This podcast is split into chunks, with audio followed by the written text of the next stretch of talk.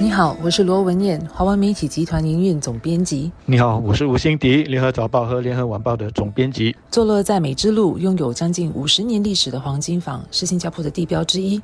市区重建局基于黄金坊的历史和建筑意义，在十月九号当天正式提议保留这栋商用和住宅两用的综合大楼。黄金坊在一九七三年建成，占地一点三公顷，十六楼高，九十九年地契。所以目前还剩下大概四十八年的地契。这栋楼的外观独特，从远处看去，梯田式的设计就像一台打字机哦。当年在建成的时候，被视为是本地建筑发展的一大里程碑，也获得不少国际建筑师的赞赏。但是设计好不好，其实很见仁见智。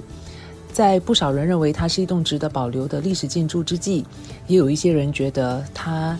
有些成就已经有碍新加坡的市容，应该被拆除。黄金坊的英文名呢是 Golden Mile Complex，如果你直接翻译的话，也就是黄金一英里。而在建国初期的六十和七十年代初，从黄金坊这一端一直到已经重新发展的风华南岸，也就是 South Beach 的另外一端，真的就是当年政府重点发展的黄金一英里，或者是黄金地带。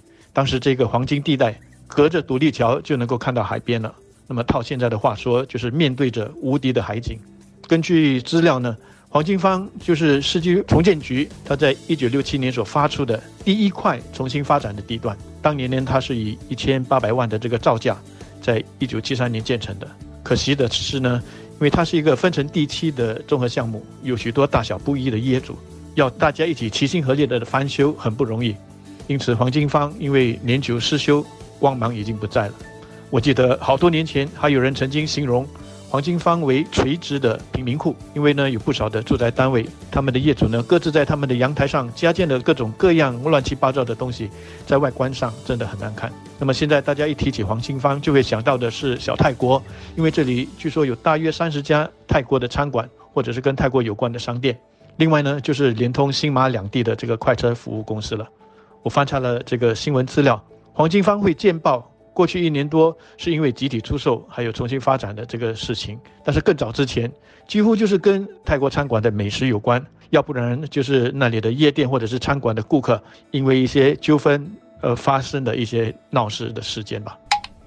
那市区重建局提议保留黄金坊之后，这栋楼下来何去何从呢？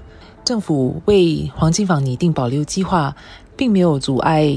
黄金坊的业主要继续推进集体出售的计划，这项计划要争取八成的业主的支持。首先，是否能够得到足够的业主的支持？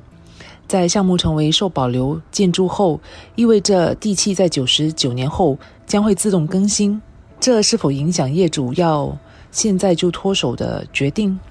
或者是业主基于这个原因会要求更高的要价？从对于发展商的吸引力而言，黄金坊在第一轮的集体出售计划中是要改建成一座四五十层楼高的新建筑物，新的楼面总面积会比现在多出七成。而根据市区重建局的提议，新楼的总楼面面积相等于一座三十层楼高的大楼，比第一轮计划委员会预想的少了大约一半，所以可以增加的新楼面面积减少。相信会影响对发展商的吸引力，而且要遵守当局保留建筑物的限制，包括必须根据当局的要求保留部分的外观。